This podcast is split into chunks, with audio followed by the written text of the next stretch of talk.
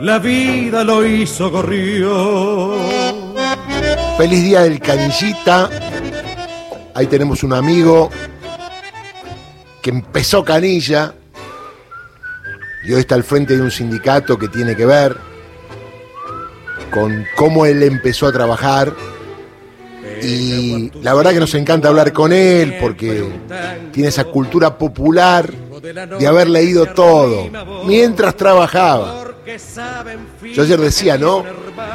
Los tipos más cultos son los canillitas y leen todo. Y ahora que vienen libros, todo, cuando no pasa nada, se leen. Con quien vamos a hablar ahora te tira frases de, de Borges, de Cortázar, de escritores internacionales. Y la verdad que seguramente quien está cantando que Rubén Juárez, desde algún lugar del cielo, está contento. Porque hoy los canillas dirían, ganó Racing, ganó Racing. ¿Cómo le va, amigo Omar Plaini, secretario general del Sindicato de Vendedores de Diarios de la Capital Federal y el Gran Buenos Aires? Bienvenido y feliz día. Muchas gracias, Darío. Muchas gracias por emocionarme temprano. Sabe que nosotros lo hacemos emocionar. Yo le digo a mi hijo, Cato, le digo, preparemos el lunes porque el día de canillita lo vamos a hacer emocionar a Plaini y además el sábado lo vi ahí en primer plano, o mejor dicho el viernes, lo vi en primer plano, donde tuvo Cristina en la UOM. Así que fin de semana emotivo para usted, ¿no? Sí, la verdad que sí. Este, mientras escuchaba la letra de, de Julio Martí, qué inspiración, ¿no? Esos grandes... Oh. Esos grandes de la, de la letra, qué inspiración, ¿no? Las cosas que dice, ¿no? Y cómo las dice Rubén Juárez, ¿no? No, y ya después cómo la interpreta Rubén Juárez o Hugo de Carril, digamos, cómo la interpretan, pero qué hermoso cuando ese talento para escribir, ¿no? Para la pluma. Ya o sea, estamos hablando del diario y la revista, digo, qué talento, qué talento para la pluma, esa. Impresionante, realmente emociona, realmente, más allá de la letra y que lo toca a uno por, porque su actividad, el talento de estos grandes hombres que, y mujeres que han hecho hay, hay un tema también de, lo estaba escuchando ayer, Preludio para un canilla de Astor Piazzolla, ah, que hace una versión maravillosa. Eh, Amalita hace una versión maravillosa. Mirá, ahora lo vamos a escuchar, si lo encontramos, dale. Qué talento. Sí, sí, bueno, hay muchos temas, está, eh, está bueno, otro tema que se ha hecho muy famoso por el mundo es el de el de Jaime Reos que lo canta maravillosamente el Canario Luna, el grito del canilla, ¿no? El grito del canilla. tema extraordinario. Así que bueno. somos los ríos platenses que hemos inventado esta actividad de alguna manera. Omar, bueno, ¿cómo vio el acto del viernes? Muchos trabajadores, muchos delegados de todo el país, y la verdad que había clamor popular para que Cristina sea candidata, eso es lo que uno percibió viéndolo por la tele, ¿no? Sí, creo que Cristina ha puesto en el centro nuevamente la relación de ella con, con la clase trabajadora y me parece que pasa por allí, nacional y popular, y fundamentalmente el peronismo, como digo siempre, más de una vez lo hemos hablado Darío, para mí el peronismo es una estrategia de poder de la clase trabajadora y ella volvió a poner en el centro esa relación de amor que hay de los trabajadores y las trabajadoras con Cristina Fernández de Kirchner, porque como bien decía mi compañero Furlán, nunca nos mintió. Sí. Ni aun cuando, cuando hubo situaciones que por ahí uno le pudieron gustar más o menos, nunca nos mintió. Y eso la política tiene un valor, ¿no? Yo siempre rescato a otro grande latinoamericano que todavía lo tenemos y que nos enseña todos los días, que es el Pepe Mujica. Sí. Entonces, cuando uno encuentra seres humanos de esa magnitud, que te miran a los ojos de frente y te dicen aún lo que no te gusta, digo, en un mundo hoy, en capitalismo tan concentrado, tan brutal y tan deshumanizado, eso pone en valor esa centralidad y la emoción que se sentía el otro día vibraba ese microestadio cuando trataba de ver Furlán solamente de agradecer y el grito era eh, Cristina Presidenta. Bueno, esa es la relación que tiene ella con gran parte del pueblo y eso no se compra en un bazar. Está claro.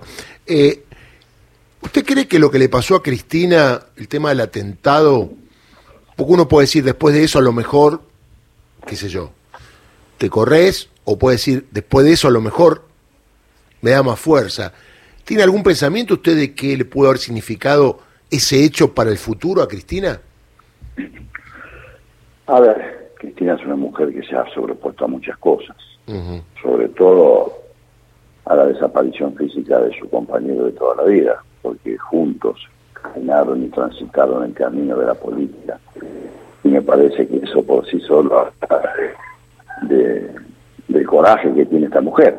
Y acá en el 2010, recuerde usted, que los grandes medios concentrados, ante la, esa pérdida tremenda, este, dijeron barbaridades que era una mujer que no estaba capacitada o que no iba a soportar semejante situación. No solamente al año siguiente logró el 54% del apoyo popular, sino que siguió llevando adelante cada una de las políticas que juntos habían pasado en su vida seguramente de joven. Así que a mí me parece que Cristina está totalmente preparada y como digo siempre, si el pueblo quiere, esa frase que hemos anulado hace un tiempito nomás, yo creo que Cristina puede, y esta es la decisión que debe tomar, y también continuar siendo gobierno, porque más allá de las tensiones internas, nosotros tenemos que entender que la unidad siempre está por encima del conflicto, y hay que buscarla y hay que lograrla, porque lo que está afuera realmente es preocupante, sobre todo por, por el odio que expresan y las descalificaciones mm. permanentes que escuchamos todos los días, y esos agravios que lo único que hacen es vivir en un clima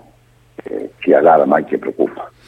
¿Usted cree que mm, se van a discutir dos modelos de país, porque en realidad eh, yo pienso que es un modelo de país y un modelo de colonia lo que se va a discutir el año que viene.